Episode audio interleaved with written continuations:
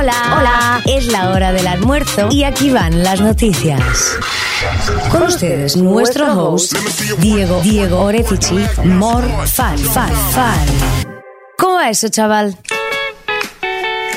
Buenas amigas y amigos, buen martes para todas y todos. Ponemos segunda a esta hora y pilas para lo que resta del segundo día de la semana, descartando el tremendo almuerzo que tengas a mano para mandarle energía al cuerpo y encarar lo que llega con más onda. En una jornada con lluvias pronosticadas para todo el día y con un cielo que promete con el correr de los días ir mejorando. Martes, septiembre también, amigas y amigos, y en Morfan estamos presentando los títulos del día.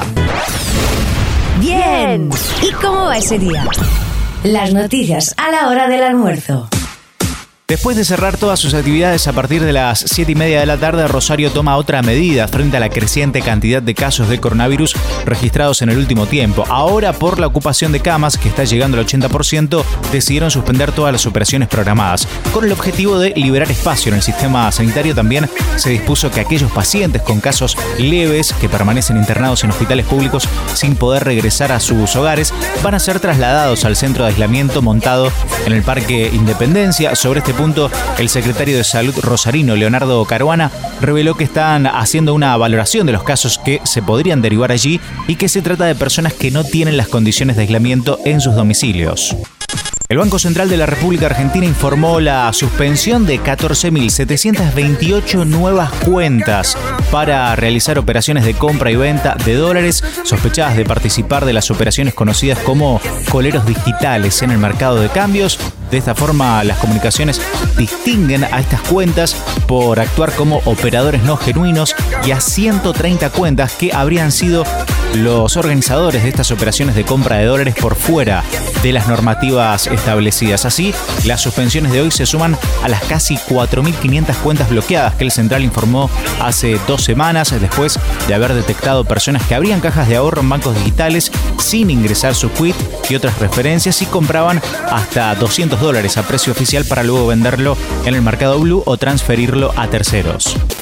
Cuéntame más, cuéntame más. Dime cosillas que están sucediendo.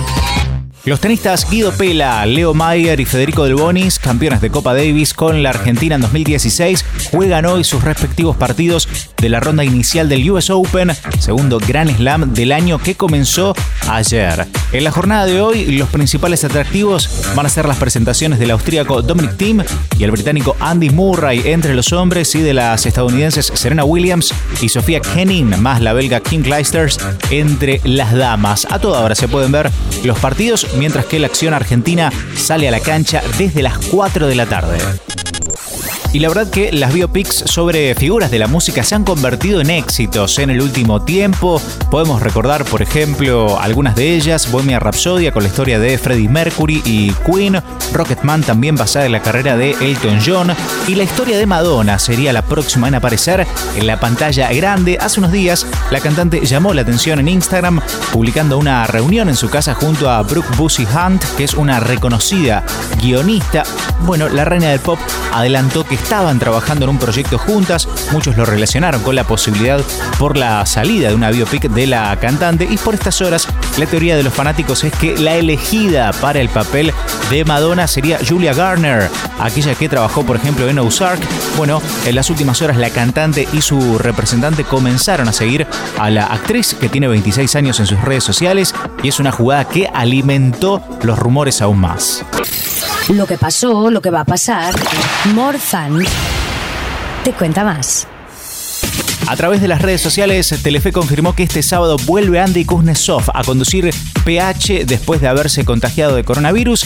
A mediados de agosto, los rumores de la relación entre el conductor y el canal que hablaban de una situación tensa Andy se encargó de desmentir esto, dijo que el canal lo estaba acompañando y muy bien mientras transitaba la enfermedad de manera presente y ahora Telefe lanzó en las redes sociales la promo de la vuelta del programa junto a Andy quien vuelve a competir con Juana Viale los sábados a la noche. Prepárate, el próximo sábado a las 22 vuelve con todo Andy Kuznetsov a Podemos Hablar. Será un programa con grandes invitados y puntos de encuentro imperdibles. Algo así dice el comunicado que entonces anuncia el retorno de Andy a la televisión argentina. Bueno, bueno, estamos, llegando, al final. Buen provecho, buen provecho y que la comida les haya caído bien. Y nos vamos, amigas y amigos, llegamos hasta aquí en Morfan. Antes, claro, repasamos qué va a suceder con el tiempo. Mañana miércoles, ya mitad de semana, mínima 8 grados, máxima 12 con lluvias. El jueves afloja un poco, mínima 7, máxima 15 grados. Hasta aquí Morfan, noticias a la hora del almuerzo. Hasta mañana, chao.